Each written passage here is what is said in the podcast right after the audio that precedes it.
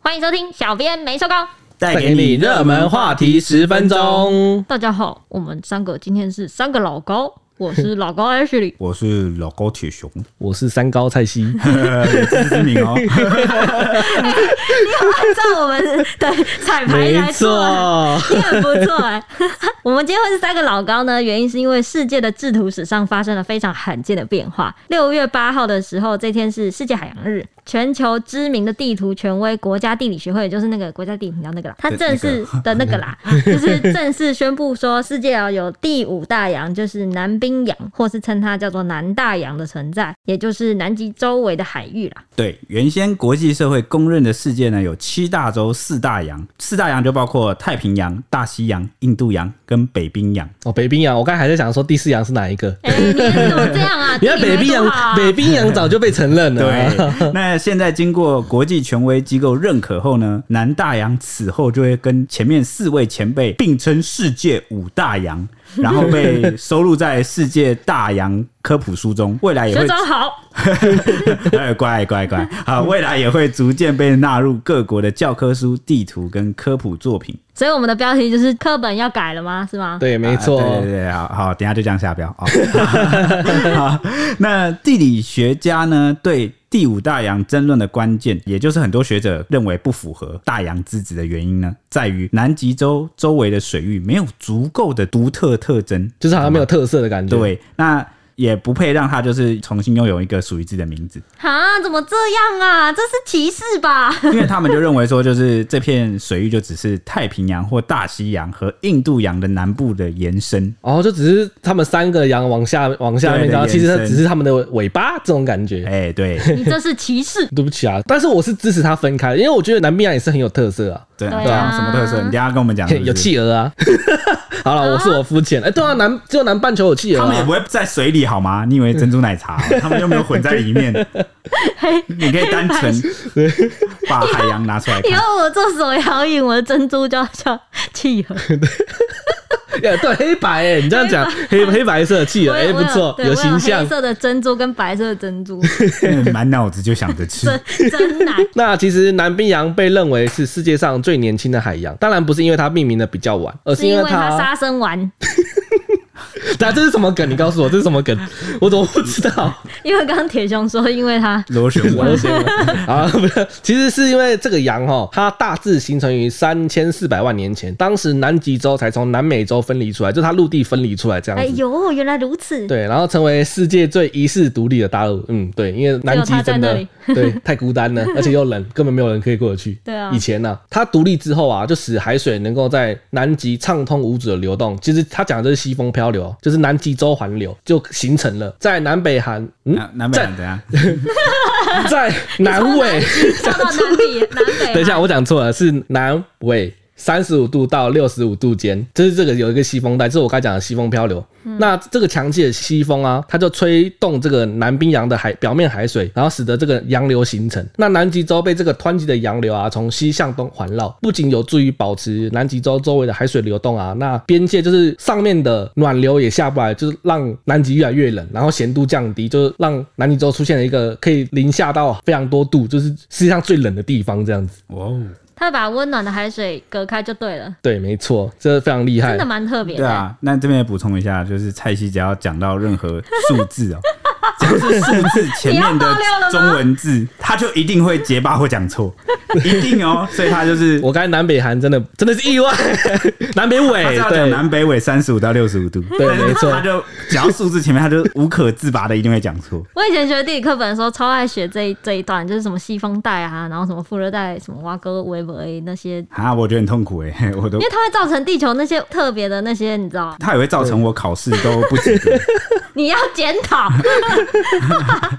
好了，其实这个南冰洋它从海面延伸到海底呢，它输送的海水比其他任何的洋流都还要多，就是这个南极洲环流这个东东，它最独特的东西，它吸收了大西洋啊，还有太平洋跟印度洋，就是它连接的这三个洋的海水，可以帮助它驱动全球的循环系统，它真的功能很大、啊。就其实它是平衡我们地球的热量，不会让它太冷，也不会让它太热，这它会样啊把子。热量传递到地球的周围，而且它冰冷又很密的那个，因为它咸度降低嘛，它的海水会沉入到这个南南极洲的海底，嗯有助于在深海储存碳。哦 哦，长知识哎、哦，我们今天是老高，老 公你怎么看？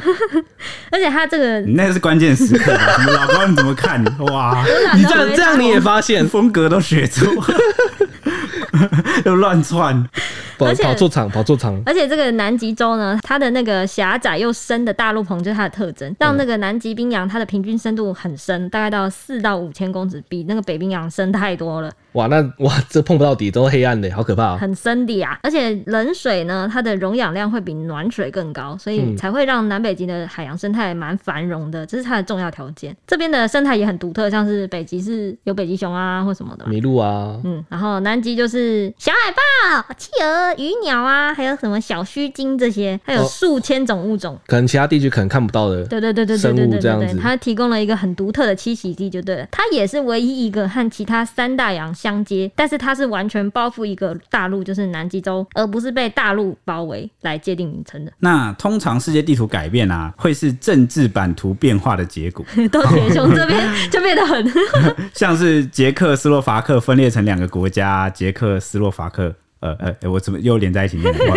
捷克顿号哦，是哈斯洛伐克，他们是两个国家哈。这个时候地图才变的嘛。对政治版图的变化，哎、这有很多种哎、比如说什么钓鱼岛 啊，或者是什么呃日本跟俄罗斯之间的那个领土争议，他们库页岛、对库页岛，还有那北方四岛，哦对，他们千岛都群岛，他们好可各怕自都有各自的解读 哈、啊或者是有些国家就会说、嗯这是我自古以来神圣不可分割的什么什么什么什么什么 什么。OK，那言归正传，反正这一次五大洋的命名呢，不是反映世界政治上的改变，而是地图绘制员努力想改。要改变地球， 为什么啊、因为你听我，等一下跟你讲， OK，反正这就是地图绘制员实事求是的罕见， 哎、也不能说罕见例子，他们就是一直都实事求是啊，对啊这什么脚本啊？他是是故意想逼我失言吗？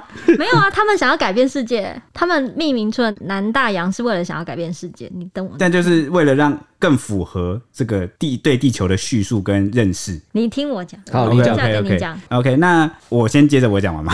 其实全世界有很多国家机构、科学家早就认证了南冰洋这块水域，嗯，但国际社会从未达成一致的共识。那动机就在于呢，南冰洋被官方命名承认为第五大洋之后，就更容易提高公众对这片水域独特脆弱的生态系统的保育意识跟关注。对，就是这个嘛。你嗯其实要看蛮有助于立法、科科普。普教育等环保组织为他们提供一些理论上的支持。嗯，那所以背后的原因，也就是希望保护世界的海洋生态啊。这个地图绘制员他的对初衷嘛，初衷懂了吧？这个我如果我是地图绘制员，我也会希望保护南极洲哦的、，因为以前特别的海域我记得我当学好像也是不是叫南冰洋、南极海，或者是一些有人会用海去称呼它了，就是没有把它认为是洋这样。嗯，可能就比较印象没有那么深刻。毕竟你看以前我们讲就提到四大洋，然后就直接忽略了南极这个部分。